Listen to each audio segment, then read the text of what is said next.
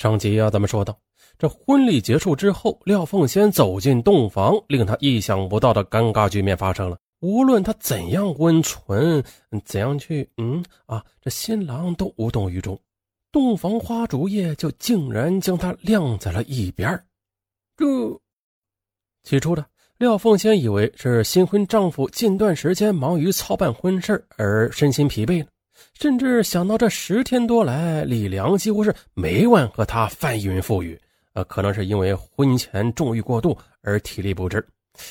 然而的，这结婚七天后，李良仍不碰她。无论廖凤仙如何的去爱抚、诱惑，甚至挑逗啊，这身强力壮的新郎就像是一个木头人一样，兴趣寡然。啊！面对丈夫婚前婚后的强烈反差，廖凤仙愤怒的质问：“呢，你到底什么意思啊？啊，你如果讨厌我的身体，干嘛要闪婚娶我？”李良呢？他要么支支吾吾，要么不予理睬。后来的事，干脆分床而眠。啊！就在廖凤仙几近崩溃时，这一件怪事却突然发生了。一天晚上呢，李良带着一个名叫周九伟的陌生男子到家中。并对妻子解释说：“呀，这九尾是从小跟我玩到大的，他现在帮我打理网吧的生意，让他呢跟咱们住在一起，相互的照顾一下，就等于多了一个家庭成员吧。”这夫妻私密空间突然多了一个陌生面孔，廖凤仙起初也感到非常别扭啊，她再也不能穿着睡衣四处走动了。然而，仅仅半个月之后，这个奇葩的家庭关系便发生了一些微妙的变化。原来。自从周九伟住进来之后，李良不仅是更加冷落、疏远娇妻啊，甚至借故生意忙而夜不归宿。而此时形成鲜明对比的是，外人周九伟却主动的下厨炒菜，呃，煮饭煲汤啊，将新娘伺候的那是舒舒服服的，俨然的成了一个男主人的样子。有一次，廖凤仙半夜肚子疼痛难忍，丈夫的电话又打不通，她只好敲隔壁周九伟的房门。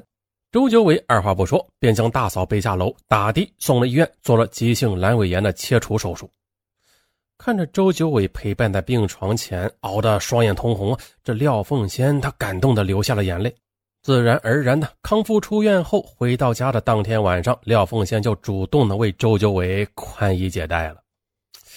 艳遇从天而降，令备受性冷落的廖凤仙感到莫大的慰藉。他哪里知道呀？这新婚蜜月的肉体出轨不是自然出轨，而是一个精心设计的玫瑰陷阱。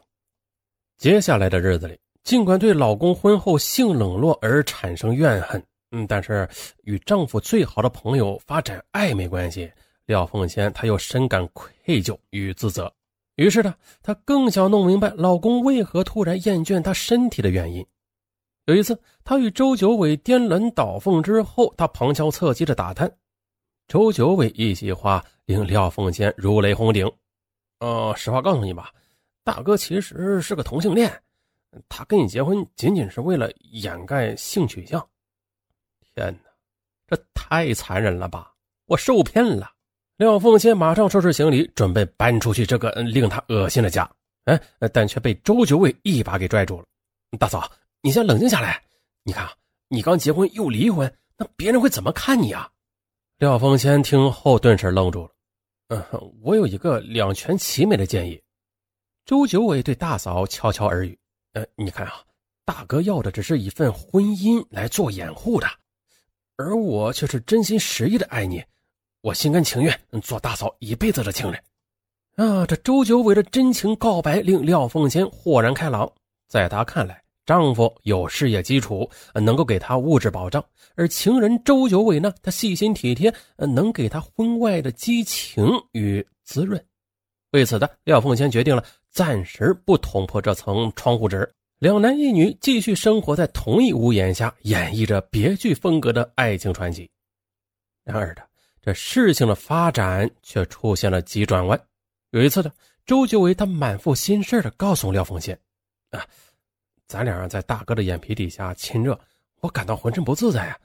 我想搬出去住，这样咱俩就可以嗯更加方便的在一起了。廖凤仙表示同意。可是就在周九伟前脚刚走，哎，这李良就给妻子买了一部红色儿的电动车。这一举动令廖凤仙喜出望外。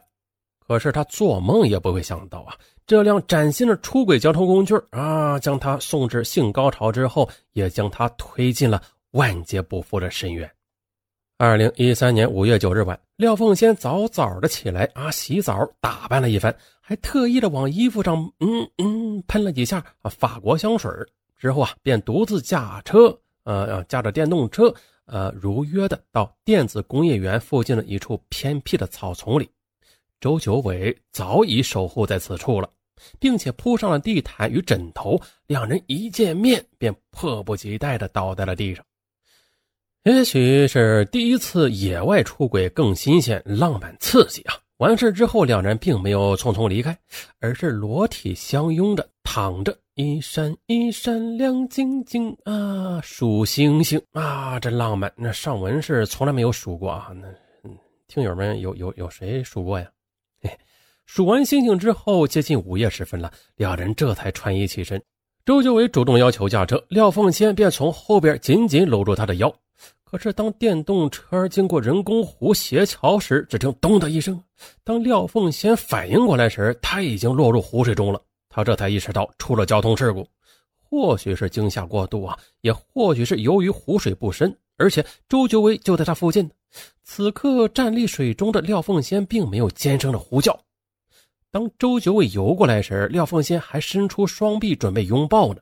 就在这一瞬间，一双大手揪住了他的头发，并且使劲的将他的头部摁入水中。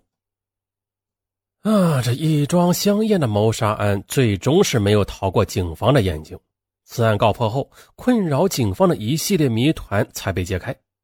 那原来是李良由于网吧经营不善，加之嗜赌成性，欠下了五十多万元的债务，于是便萌生了杀妻骗保的念头。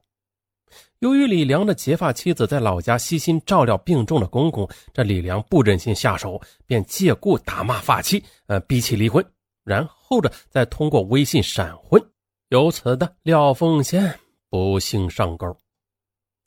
他们两人结婚后的第三天，李良便在网上为妻子购买了大众保险和平安人寿等三份人身意外伤害险，这保额高达四百五十万元。而后在受益人一栏中填上自己的名字。紧接着，李良又设计了两套杀妻方案，制造交通事故，或者是旅游时将妻子推下悬崖。可几经推敲，李良觉得，嗯，均有破绽。最后，他便萌生了爱情谋杀的完美创意啊！故请好友周九伟帮助实施。而周九伟这边呢，他从小就崇拜李良，对他唯命是从。那李良对这位发小承诺啊，我投保了是一百万元，那事成之后我分给你二十万。周九伟是更加怦然心动了。于是呢，李良婚后故意性冷落妻子，还引狼入室，呃，创造妻子出轨的机会与条件。